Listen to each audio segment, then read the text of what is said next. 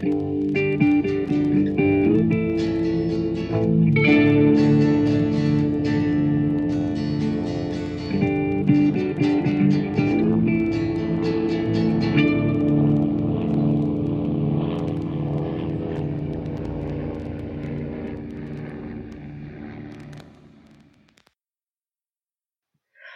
und herzlich willkommen zu Mesh unter Messer, Staffel 3, Folge 3 der 51. Episode der Serie Officer of the Day mit dem tollen deutschen Titel Muttertag in Soul. Ähm, ja. Ich bin heute euer äh, Offizier des Tages und mit mir sind meine Gefolgsleute. Die Dela. Der Sven vom Dienst. Der bestohlene Arnim. Die Judith. Und der Wachmann Stefan. Ja, und wer nicht da ist, ist Henry. Der ist nämlich in Seoul. Ähm, und das heißt, wir haben wieder Burns und Margaret in, ja, im Kommando. Ja, dass man merkt, dass das Major-Quadrat wieder in äh, Charge ist, sieht man gleich, dass es mit schiefen äh, Trompetentönen und einer Flaggenparade losgeht. Wobei sie jetzt im Vergleich zu anderen Staffeln ja keine Flaggenparade mehr machen, sondern sogar noch Salut schießen lassen, was dann die schrägen Trompetentöne wenigstens beendet, weil die Trompete außer Hand geschossen wird. Autsch! Ja, wir brauchen auch keine Flaggenparade in dieser Folge, wir haben Colonel Fleck. Das ist richtig. Auch ein sehr, sehr großer Sympath. Mhm. Ja. Also auf gut Deutsch, Frank äh, hat das Kommando mit äh, Margaret zusammen, sagt dann auch noch, ja, wenn sie irgendwas wollen, können sie auch äh, ähm, dem anderen Major Bescheid sagen, ich stehe mit ihr Tag und Nacht in Kontakt. Mhm. Und ähm, ja, danach äh, gibt ja Frank die Offiziers vom Dienst äh, Duties, also die Aufgaben einfach mal ab an Hawkeye und sagt, ja, jetzt ab sofort bist du für diesen Laden verantwortlich. Kurze Frage zu diese, diese, diesem Ding, was da am Anfang gelaufen ist. War das äh, äh, ein Morgenappell? Eigentlich schon, oder? Ja. Ich glaube, es sollte einer sein, ja. Ja, weil, weil am, am Ende sagt er hier, äh, ist so von wegen Zapfenstreich zu Ende. Der ja eigentlich eher am Ende eines Tages kommt, wenn mich nicht alles täuscht. Es ist eine wirre Mischung aus allem. Okay. Also die Flaggenparade kommt normalerweise bei festgelegten Sonnenaufgang und Untergang. Morgenappell ist, wenn du Morgenappell machen willst. Salutschießen ist, wenn ein wichtiger Gast normal zu Gast ist. Es ist so alles durcheinander, aber das ist wieder sehr typisch Frank. Also so, ähm, ich frage mich auch, wo er diese Salutkanone her hat, aber das ist ein anderes Thema.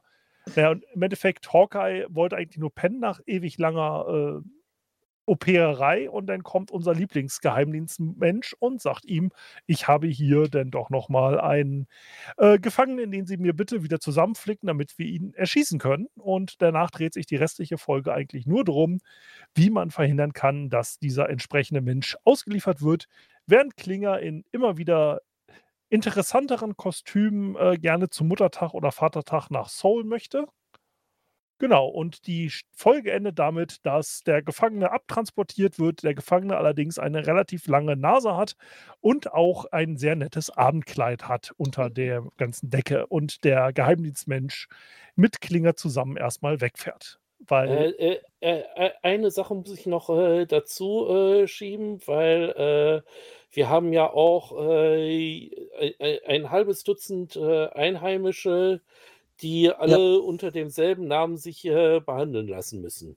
Genau, it's our, äh, wie war das? Kim äh, Lack-Tag. Ki- Kim Luck Day.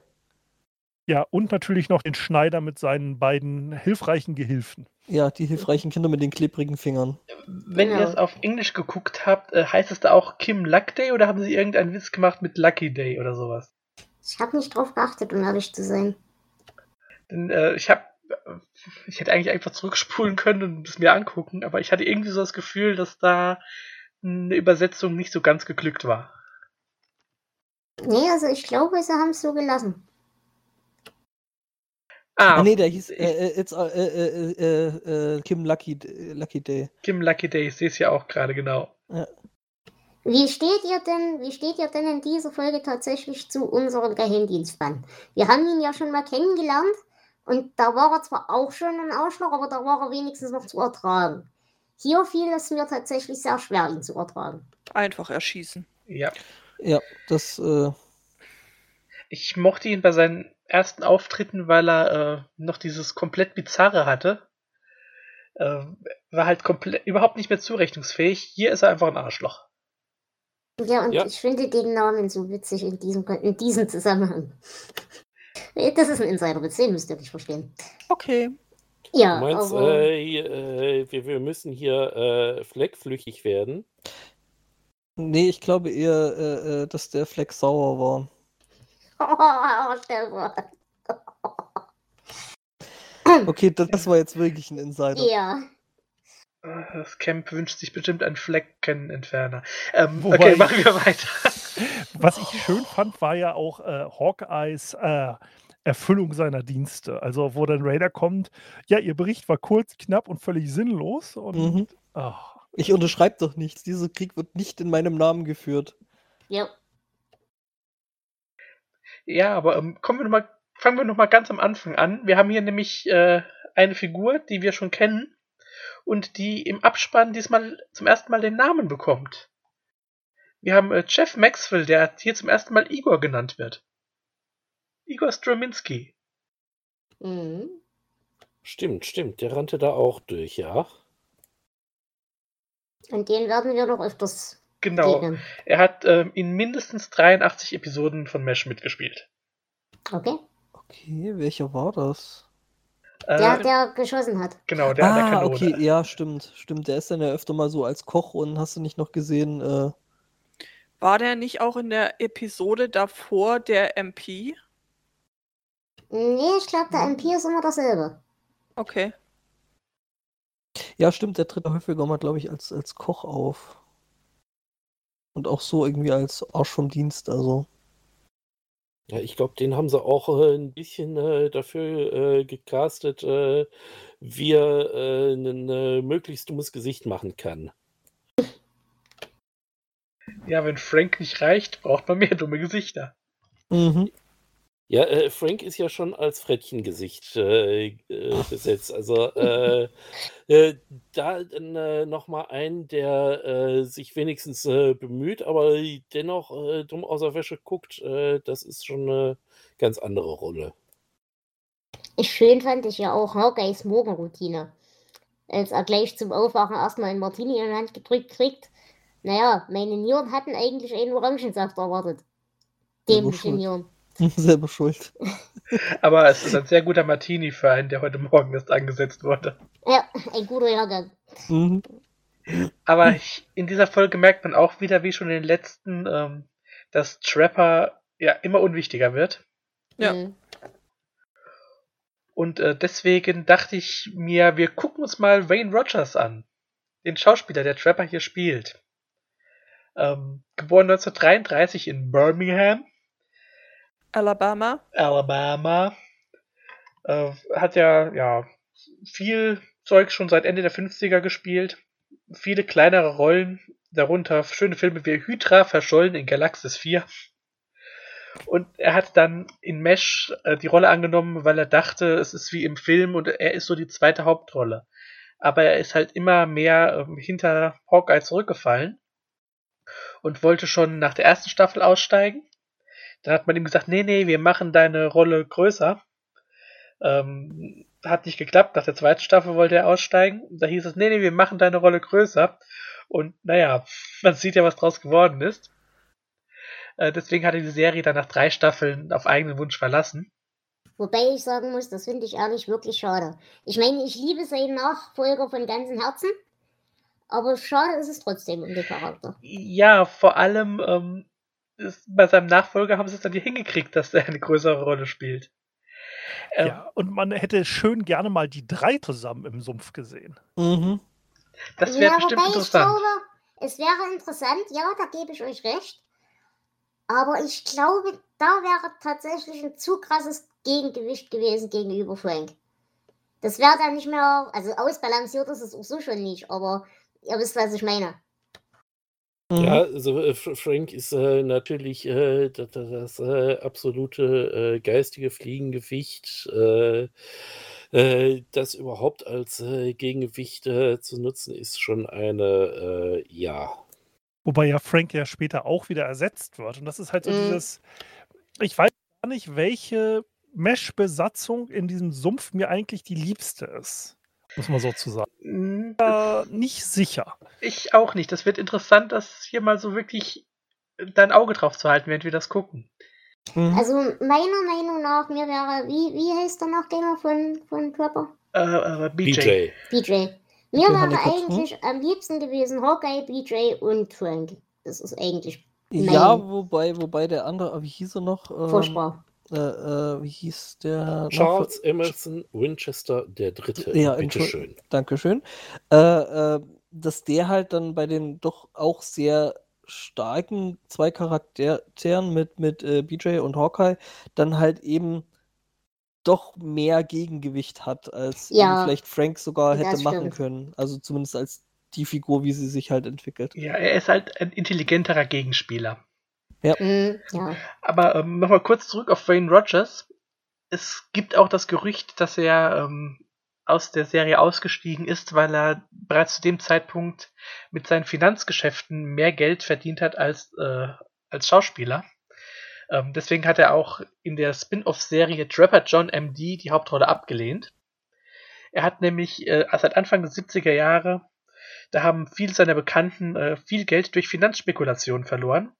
Und Rogers hat angefangen, sich für Investmentstrategien zu interessieren und hat eine eigene Finanzberatungsfirma gegründet, unter anderem Kunden wie Peter Falk oder James Caan.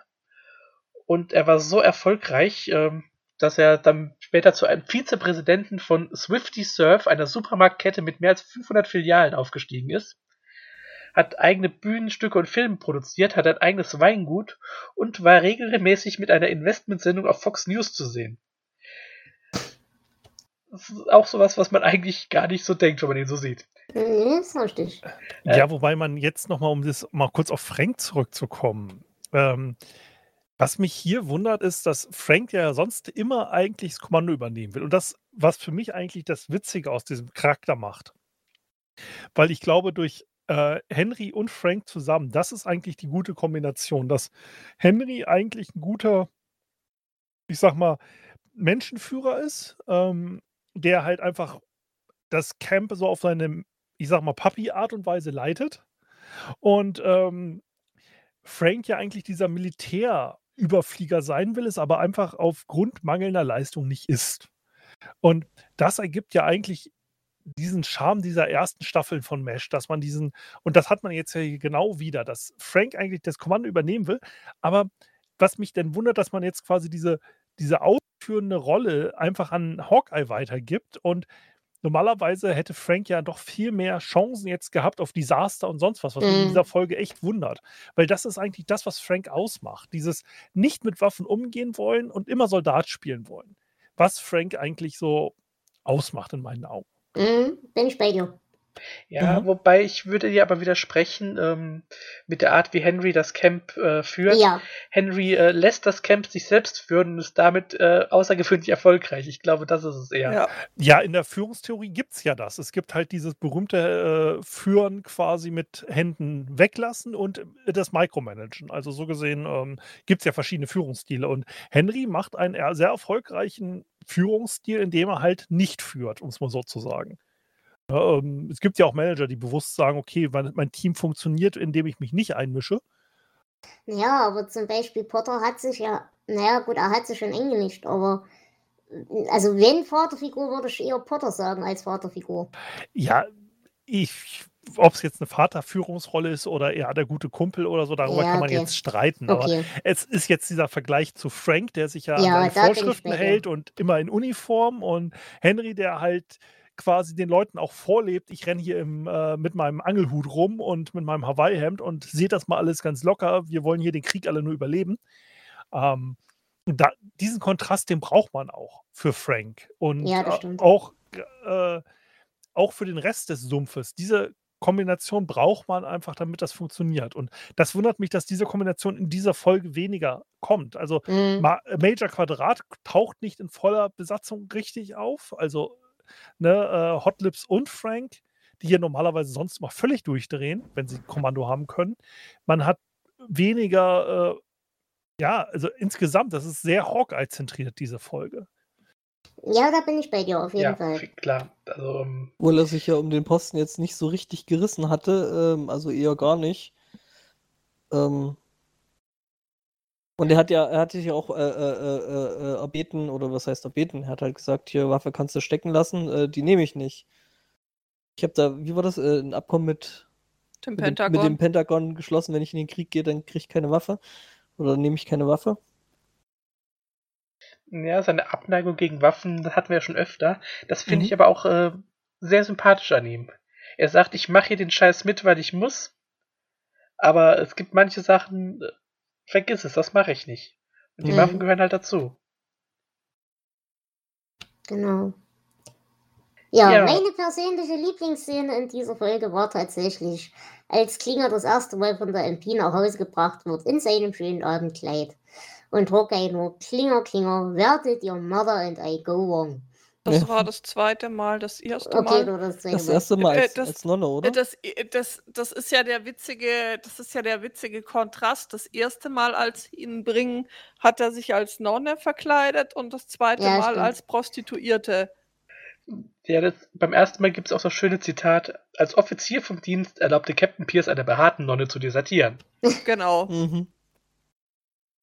Ja, Klinger ist wieder großartig. Das kann man nicht oft genug sagen. Auch in dieser Folge wieder ein Highlight. Ja. Ja. Naja, ansonsten, wie gesagt, muss ich aber sagen, habe ich mit der Folge jetzt nicht so viel Spaß gehabt. Die war mir ein bisschen zu lasch, weil der Effekt für Fleck ist bei mir schon abgeflaut.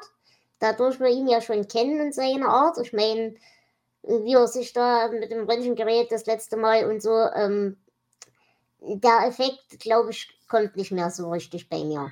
Okay. Ähm, Ja, Das kann aber, wie gesagt, daran liegen, dass man ihn schon kennt. Ähm, gut, der Satz war natürlich, ja, wir haben noch ein Mikrofon von dir vom letzten Mal im Scheißhaus versteckt. Wir dachten, wir Furzen. nehmen, dir ein, wir dachten, wir nehmen dir ein Album auf. Wir furzen dir ein Album zusammen, das fand Genau. ich sehr schön, ja. Äh, das war ein schöner Spruch, aber ansonsten habe ich eigentlich an diese Konstellation Hawkeye und Flecken nicht so viel Spaß gehabt. also ähm, ich mochte ja seine ersten Auftritte, aber hier ist er nicht gut geschrieben. Er ist äh, einfach nur ein, ein einseitiger, eindimensionaler Bösewicht.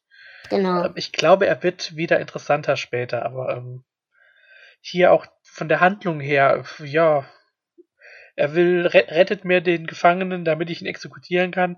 Äh, wir hatten schon so ähnlich Handlungen und äh, ja, so toll ist das jetzt auch nicht. Ja, insgesamt fühlt sich diese Folge sehr schlecht geschrieben an. Also sie ist, also sagen wir mal so, es ist nett, dass Hawkeye in seinem roten Bademantel mit der Armbinde und dem Waffengürtel rumschlurft. Und im Cowboy-Hut. Aber ähm, das ist jetzt nichts, was ich nicht auch schon im Dienst so gesehen hätte, so nach dem Motto. Also, also es ist nett gemacht, aber ähm, ja, es ist, es ist eine Füller-Episode gefühlt. Also Das- macht, ja. macht man, macht man, man TM das, das wirklich so auch in. Sagen wir es mal so, bei den Atomwaffenkräften der USA gibt es einen Einheitspatch, wo dann draufsteht, äh, Death äh, wears Bunny Slippers, weil da die dafür bekannt sind, dass äh, dadurch, dass die ja zwei Wochen lang eingeschlossen werden und man da nicht rankommt, dass dort die Uniformvorschriften, sage ich mal, sehr kreativ sind. Und äh, wenn du auf dem Schiff unterwegs auf See bist, ähm, ja, also ich hatte einen äh, Kommandanten, der lief mit einem Sportanzug und einer Mütze Reiseleiter den ganzen Tag durch die Gegend. Auch sehr schön. Ja, nee, äh, ja, weiß ich nicht. Ich fand die, ja, das, ich fand es auch so ein bisschen, bisschen Füller einfach, äh, weil ich fand es dann auch irgendwie ein bisschen schade, wie äh, Hawkeye dann am Ende, ja gut, mit seinem Plan im Hinterkopf, aber wie er dann da halt quasi nachgeben musste. Ähm, das hat irgendwie Mhm. dem ganzen Rest irgendwie, es, es hat so überhaupt nicht zum ganzen Rest gepasst. Ja. Ah, Hat's nicht, aber das äh, war ja dann nochmal ein Twist dahinter.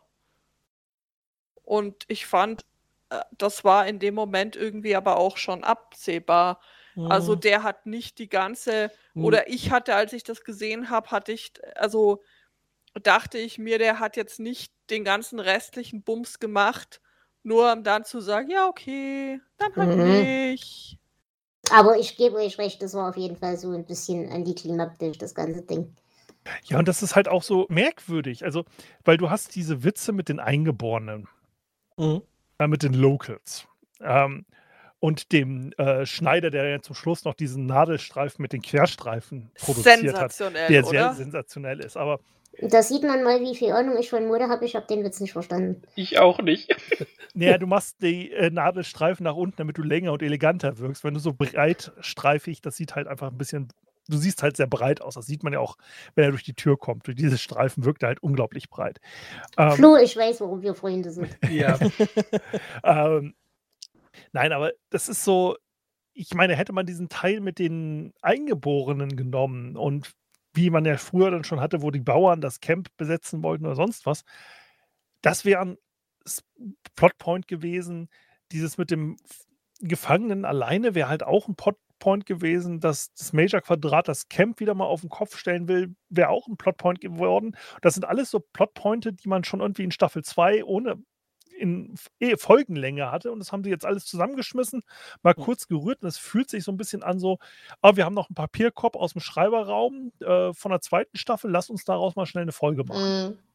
Ja, da bin ich bei dir. Ich muss ehrlich zugeben, für mich ist der einzige Grund, diese Folge zu mögen, der Satz, he will be turned over to military intelligence as soon as somebody can be found with military intelligence.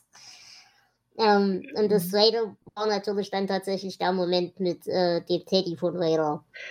Genau, also die Szenen zwischen Raider und Hawkeye ähm, mag ich auch sehr, wenn, wenn Raider sich so ein bisschen ziert, sich vor Hawkeye auszuziehen.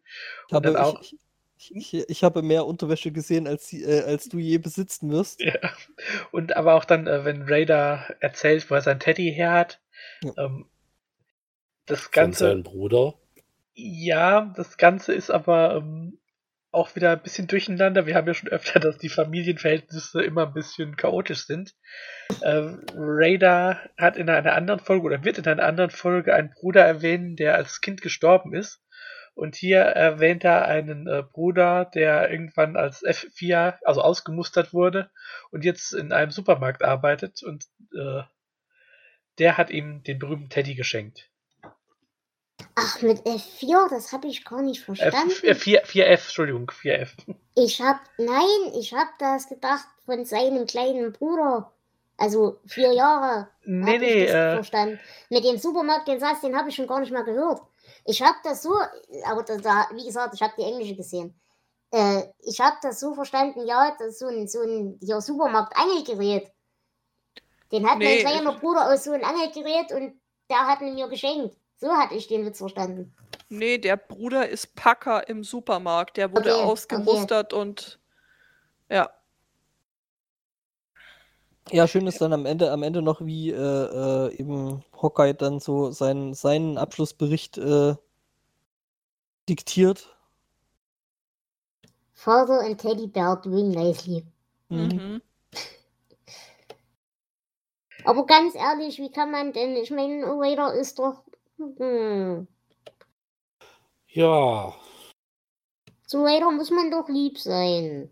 Ja, ich, ich, ich fand's aber, ich sehe es ähnlich, dass das halt einfach alles zu viel zu ineinander gematscht war, eben mit diesen vielen verschiedenen Handlungen, die da irgendwie gerade so parallel und das mit den die geklauten Kinder und Ja. dann halt irgendwie der geklaute Teddybär von Raider und irgendwie diese, diese Lachs, die da halt ständig auf der Matte stehen und sich äh, irgendwie Hilfe abholen, was ja okay ist, aber äh, und dann halt eben das mit Fleck noch und ja, Ja. irgendwie war das, hat das irgendwie alles sinnvoll nicht so richtig zusammengepasst.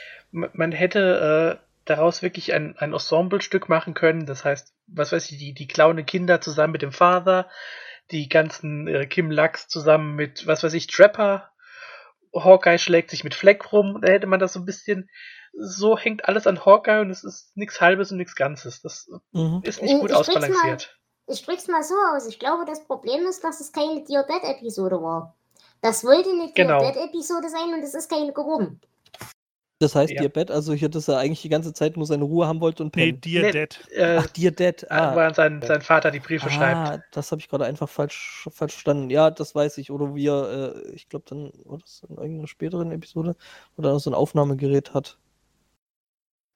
Ja, stimmt, das kommt noch. Ja, das ist so nach Motto, es wäre nett als Episodengeschichte, wo Hawkeye das Ganze einfach nur ironisch kommentiert oder auch einfach nur ein Radar-Report, wo Radar einen Report runterschreibt. Mhm. Weil, wie gesagt, wir sehen zu wenig von Major Quadrat. Die haben jetzt die Macht und normalerweise drehen die durch. Wir sehen zu viel, äh, zu wenig von Trapper äh, und und und. Das ist. Das ist auch das Problem. Äh, wir haben äh, Frank und Margaret in dieser Machtposition. Und das reicht nun mal schon als guter Bösewicht. Und dann wird da noch ein, ein lahmer Fleck reingeschrieben.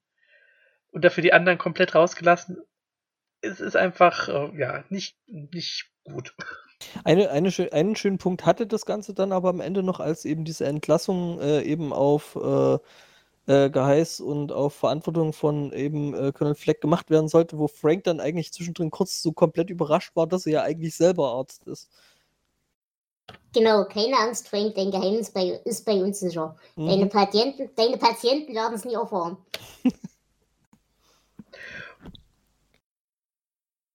Und äh, wie in der ersten Episode haben wir hier beim äh, Zapfenstreich morgens wieder im Hintergrund, das sehe ich nämlich hier gerade, wieder einen indischen Soldaten stehen.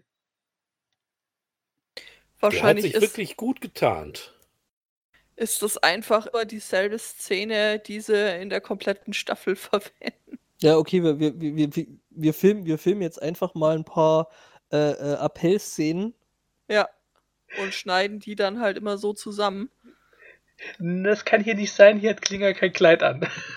Ja, gut, den kann man ja, auch Ja, sehen. da, also das ist, ich vermute, die haben wirklich erstmal so ein paar Folgen hintereinander weg, ein paar Appelle äh, aufgenommen. Wobei Ähm. Klinger sehr, einen, einen sehr, sehr schönen äh, äh, Nagellack hatte. Flammende Liebe. Muss ja alles zusammenpassen. Genau. Genau, was nicht zusammenpasst, ist äh, die ähm, Insignien an Flex Uniform, die ihn als Mitglied des Geheimdienstes ausweisen. Denn äh, das Symbol, das er trägt, ist erst 1962 eingeführt worden und wir befinden uns immer noch im Jahr 1950. Ja. Okay. Jo, haben wir noch was oder wollen wir in die Bewertung gehen? Also ich hätte jetzt tatsächlich nichts mehr dazu. Nö. Also also, waren keine besonders tollen Zitate dabei. Nee, Ich ich, habe hab auch nicht. der Folge schon abgeschlossen. Ja, dann bringen wir es denn zu Ende. Wie bewertet ihr diese Folge? Also ich persönlich würde sagen, wir geben drei von fünf High Heels beim Zutreten. Äh, das war übrigens auch mit einer der besten Sprüche in der Folge. Ähm, aber ich, wie gesagt, es hatte viel Potenzial, aber man hat es einfach konsequent umschifft. Ja, ich gebe maximal drei von äh, zehn Major Quadraten. Ähm, also die fehlten hier in der Folge einfach massiv. Das wäre witzig geworden, hätten die sich so ein bisschen gegen Hawkeye gestemmt und so, aber so ist es halt einfach wirklich ein Füller. Ich gebe mal äh, drei quergestreifte Nadelstreifenanzüge und äh, lege noch einen äh, wiedervereinten äh, Teddy drauf. Ich würde der Folge vier Nagellackfläschchen flammende Liebe geben. Und ich tatsächlich auch irgendwie drei geklaute Teddys. Ja, ich sehe die Folge jetzt auch nicht als Highlight. Ich gebe äh, vier von zehn behaarte Nonnen. Ja. Ja, Genau. Ja, dann äh, lasst uns mal äh, alle zusammen uns von äh, Fleck vom äh, Acker fahren und äh, vielleicht äh, finden wir uns ja doch wieder in diesem Camp wieder zusammen. Wer weiß das schon. Na dann, bis zum nächsten Mal. Ciao, ciao. Ciao. Tschüss. Macht's gut. Ciao. Ciao.